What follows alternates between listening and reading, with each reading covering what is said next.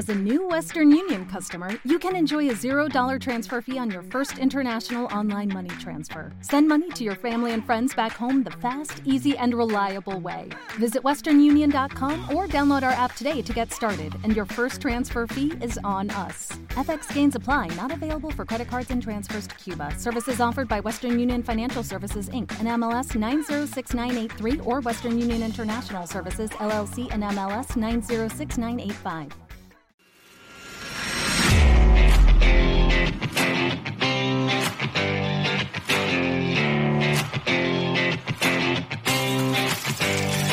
Ya hemos conocido las 10 mejores canciones o las canciones que hay que escuchar antes de morir por parte de los Rolling Stones, pero ¿qué pasa con nuestro criterio y con el de nuestros oyentes?